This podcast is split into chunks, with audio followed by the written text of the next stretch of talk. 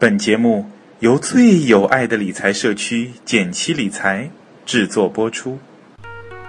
减七八也和你务实六新闻。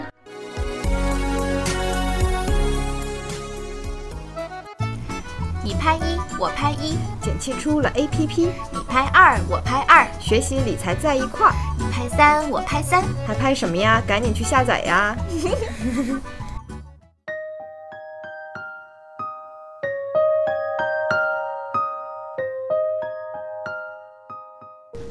大家好，我是简七。大家好，我是八叶。今天我们来聊一个话题：小白不炒股，我们爱基金。嗯，我们的小伙伴 Yuki 呢，在论坛上面分享了他跟朋友聊天的时候，这个基金公司的小伙伴给他的投资建议。同时呢，他推荐了一些他看好的基金，还有基金经理。嗯，很实用的一篇帖子。对，首先呢，他说最近认识一个基金公司工作的姑娘，她给出的投资建议是这样子的：做资产配置，要知道如果指望在股市长期获得超额收益，需要付出大量的时间和精力。如果没有这种闲工夫，比较聪明的方法就是买被动基金或者股指期货。如果有那么一丢丢闲工夫，研究下基金经理的风格和市场的匹配性，可能也是相对明智的。对，我觉得对于大部分小白，大部分甚至不是小白的理财者来说，想要在牛市里享受一番牛市盛宴的话，选择基金很可能比选择股票本身更加适合你。是的，所以 Yuki 呢，把他朋友的这段话分解成了三个步骤，我们一起来听听看哦。好的，那第一步是什么呢？首先说，你如果想要长期获得超额收益，那你就需要付出大量时间精力去学习炒股。嗯，首先就是要给自己做一个判断，你到底有没有那么多时间来研究股票？你到底对股票有没有这份毅力和这份兴趣？这就是我们一直说的理财的第四个维度，你的时间和精力。是的，那 Yuki 他说，我发现我止步在 MACD 了，放弃，这是对自己有很清醒的评价哦。对，然后他就说，既然我不炒股，或者说我可能不会把股票作为我主要的一个资产配置，嗯，那我就需要去寻找一个比较呃平衡的一个产品，对，让我不要花那么多时间，但是我也能够享受牛市的一杯羹。嗯，所以他提到的是被动基金，因为我们前面虽然那个小伙伴提到的股指期货，这个就比较高大上，门槛也很高，对，至少要五十万。对，所以这样子的话呢，可能被动基金是更适合我们，就是大部分人的。呃，一千块钱呢就可以申购了。如果你是做定投的话呢，就是一百块就够了。所以呢，门槛非常的低。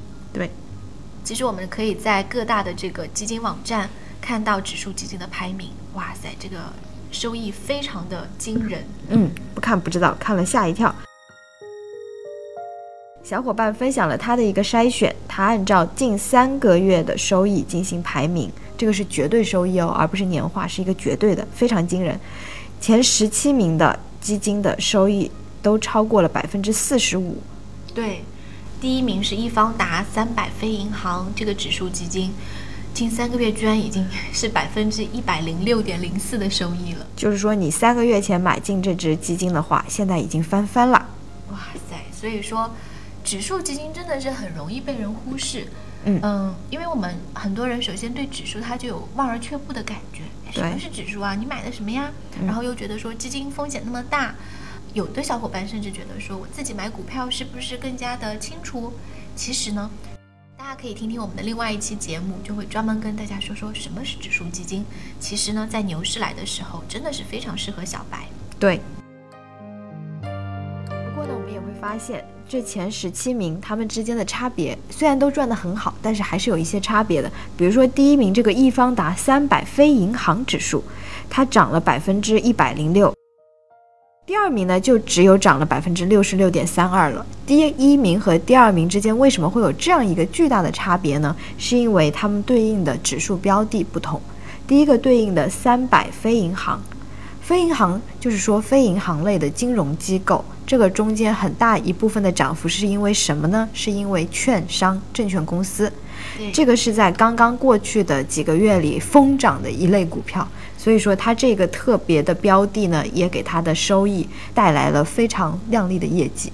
对，因为嗯、呃正好也跟小伙伴聊过这个话题，就是说其实每一次牛市，大家都可以去观察规律。嗯，大家会听到一个词叫板块轮动，嗯。就是券商涨，券商涨，券商涨完银行涨，对，就是那个游戏嘛，大家你涨完我涨。那很多时候，大家都会看到券商可能是第一波涨起来的，嗯。嗯，因为市场对它有预期了以后，就很多人会去投入到股市中，那么很自然就会让券商的业绩变好。对，那在这种情况下，我们可以看到，嗯、y u k i 他分享的这个截图里面，大概有超过七个呃金融 ETF，就是说对应的指标里面是有金融这个概念的。是的。所以说，虽然都是指数，但不同的指数偏重的行业呀、偏重的内容啊，都会有一定的区别。指数基金也是要稍稍做一定的学习的。那像 Yuki 呢，他说他今年投的是汇添富的一个中证金融地产，哇塞，这个定投每个月应该是投了两千块，嗯，期末现在已经变成了四万一，就是定投的收益率高达了百分之七十一点六一，很牛哦。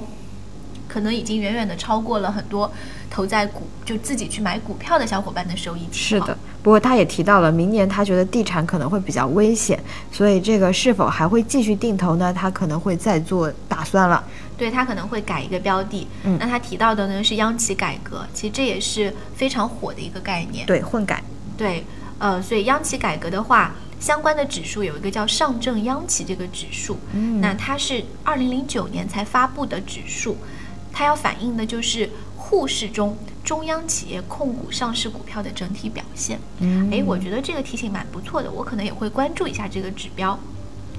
嗯、但是要提醒的是，目前这个指数的基金只能是用证券账户买，啊、有兴趣的小伙伴可以看看。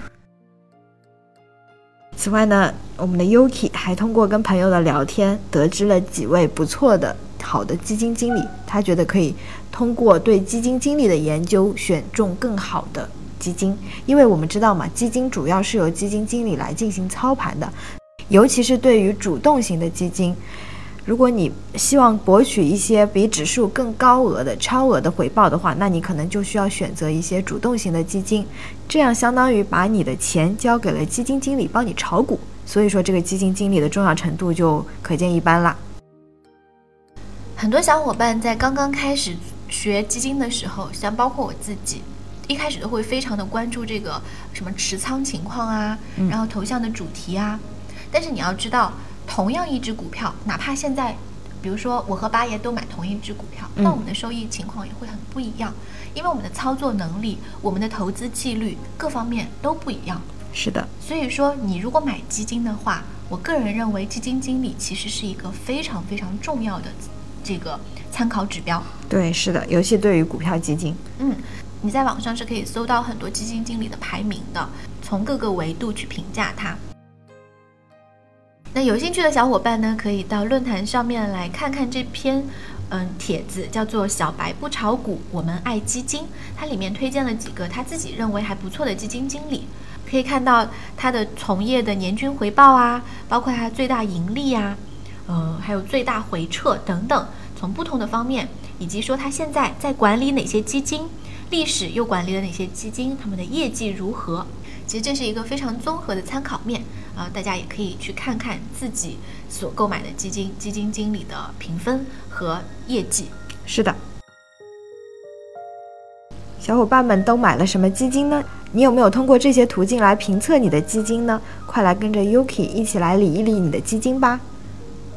好啦，祝大家都买基成功，大赚特赚，拜拜。拜拜。